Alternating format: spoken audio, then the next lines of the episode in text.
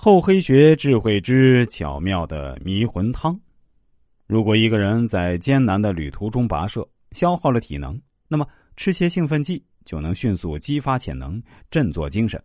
但如果一个人在艰难的人生征程中消耗了精力，磨损了意志，被自卑感压得抬不起头，我们又能否找到一种灵丹妙药去诊治呢？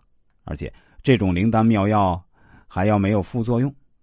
厚黑教主李宗武的答复非常肯定，他就是用恭维和赞美调制成的迷魂汤。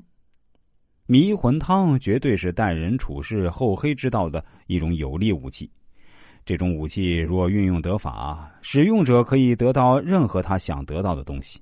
那么，什么叫迷魂汤呢？它是指任何让人听了足以神魂颠倒的言辞。也就是恭维的话和赞美的话。当一个人向另外一个人赞美和恭维时，他就是在灌迷魂汤。为何迷魂汤的威力会如此强大呢？原来，绝大多数人都具有强烈的自我意识，这是符合心理学原理的。而且，人们也希望得到别人的肯定。不但是那些自大自信的人需要这种肯定，其实自卑的人更是需要。自大自信的人听到别人对他的肯定，等于是为自己的自大自信找到了更强有力的依据。对于这种人，背后的坏话更绝对说不得的。自卑的人通常条件较差，他更需要别人的肯定，以建立自己的信心，甚至连与事实脱离的肯定他都信以为真。所以迷魂汤人人爱喝，表面说不爱，心里爱的要命。有的喝了眉开眼笑，有的人虽然听完后表情严肃，甚至发起脾气来，可等你走开，他便偷偷的笑了。由于迷魂汤是用人性弱点熬成的，所以几乎无往而不利。历史故事中有很多根本没有什么本事却身居高位的官员，就因为他会对皇帝灌迷魂汤。很多其貌不扬的人娶的竟是如花似玉的美人其中有的是因为会灌迷魂汤，因此在厚黑学认为，待人处事中会灌迷魂汤，即使没有升官发财，肯定也会有相当不错的人际关系。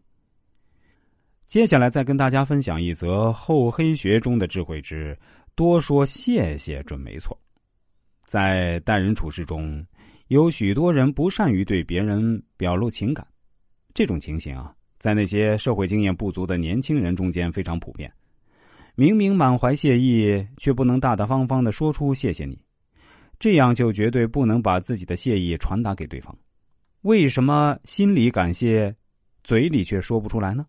究其原因，无非就是不好意思，以及厚黑学修炼不到家罢了。其实，别人帮了你的忙，好好的表示谢意，是最基本的礼貌。倘若不懂得这一点，势必无法尊重对方。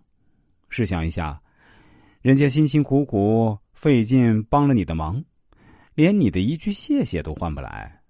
假若是你，心里会作何感想？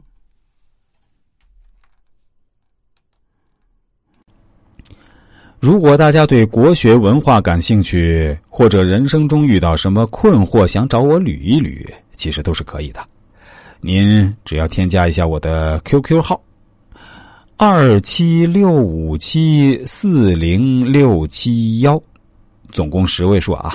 大家数一下，是不是十位数了？下面我再说一遍我的 QQ 号，二七六五七四零六七幺。